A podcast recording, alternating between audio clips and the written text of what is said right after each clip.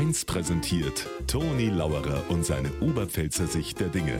Immer werktags kurz vor 1 im Regionalprogramm für Niederbayern und die Oberpfalz auf Bayern 1.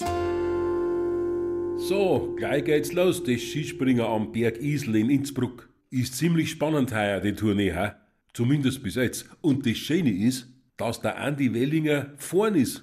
Aber es gibt natürlich Mitfavoriten. Der Kraft, der Kobayashi, der Lanischek. Obwohl, Favoriten hi, Favoriten her.